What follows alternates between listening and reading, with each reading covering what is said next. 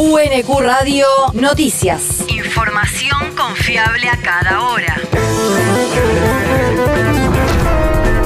El clima. El Servicio Meteorológico Nacional indica que hoy se espera una máxima de 16 grados con cielo nublado y lloviznas.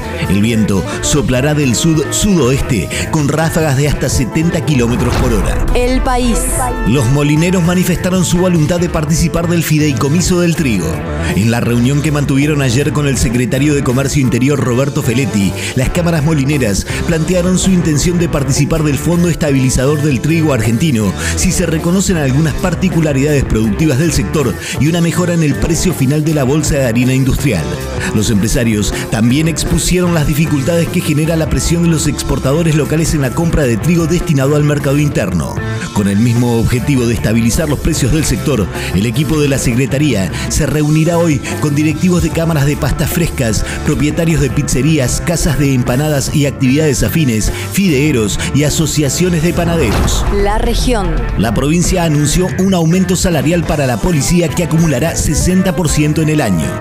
Implica que se adicionen dos nuevos tramos de incremento del 10% en los meses de mayo y diciembre, que se sumarán a los ya dados en marzo, julio y septiembre, lo que garantizará un acumulado anual del 60%. El salario de bolsillo promedio de toda la fuerza, que en diciembre de 2021 ascendía a 96.500 pesos, se elevará a 155.000 a partir de diciembre. El territorio. Finalizó la campaña de vacunación en el Colegio San Jorge. La intendenta Mayra Mendoza estuvo presente junto a autoridades y trabajadores del vacunatorio que funcionó en el Colegio Quilmeño para agradecer por el trabajo realizado. Ello implicó la aplicación de 122.000 dosis de la vacuna contra la COVID en esta posta de un total de 1.400.000 en Quilmes. El Estado, sin la articulación y el apoyo y el acompañamiento de instituciones icónicas para nuestro distrito como es el Colegio San Jorge, no hubiésemos podido tener en esta zona un espacio con las características que tuvimos. Los 110 trabajadores que fueron becados por el Ministerio de Salud de la provincia de Buenos Aires para trabajar en el vacunatorio que funcionó en el San Jorge serán reubicados renovando la beca para seguir realizando tareas en los CAPS, salas y centros comunitarios que se encuentran en el municipio. El mundo. Gobierno chileno retoma la militarización de Macro Zona Sur. Ante el aumento de la violencia en esa región del país, el Ejecutivo trasandino decidió ayer decretar el estado de excepción constitucional, pero de forma acotada, con implementación solo en determinados tramos de algunas rutas y caminos. En el anuncio de la decisión gubernamental, la ministra del Interior, Isquia Siches, dijo anoche que en el último tiempo hubo un aumento de los actos de violencia en las rutas y cortes de carreteras que ponen en riesgo el libre tránsito e interrumpen las cadenas de suministros, aumentando el costo de vida en las zonas más rezagadas del país. Siches agregó que la determinación del Ejecutivo contempla además otras medidas como el inicio de diálogos con representantes del pueblo mapuche con apoyo de Naciones Unidas. La universidad. Presentación de la película Vicenta.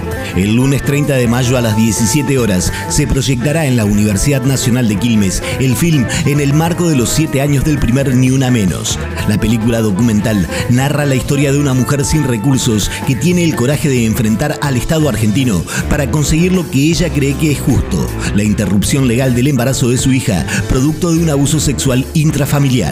Participarán Estela Díaz, ministra de las Mujeres, Políticas de Género y Diversidad Sexual de la provincia de Buenos Aires, Dora Barrancos, socióloga, doctora en historia, asesora presidencial, feminista, directora de la Cátedra Abierta de Género y Sexualidades, Virginia Croato, productora, y Darío Doria, director de la película, con la moderación de María Belén Castiglione Irigoyen, integrante del programa institucional de Género y Diversidad. El deporte. Gabriela Sabatini volverá a jugar Roland Garros. La mejor tenista argentina de todos los tiempos cumplió 52 años ayer lunes y participará del torneo de las leyendas del Gran Slam parisino desde la semana que viene. Lo hará en dobles junto a Gisela Dulco, quien supo ser número uno del mundo en la especialidad. Sabatini fue número 3 del ranking mundial, ganadora del US Open y medallista de plata en los Juegos Olímpicos de Seúl 88. UNQ Radio te mantiene informado. Información confiable a cada hora. UNQ Radio, la radio pública.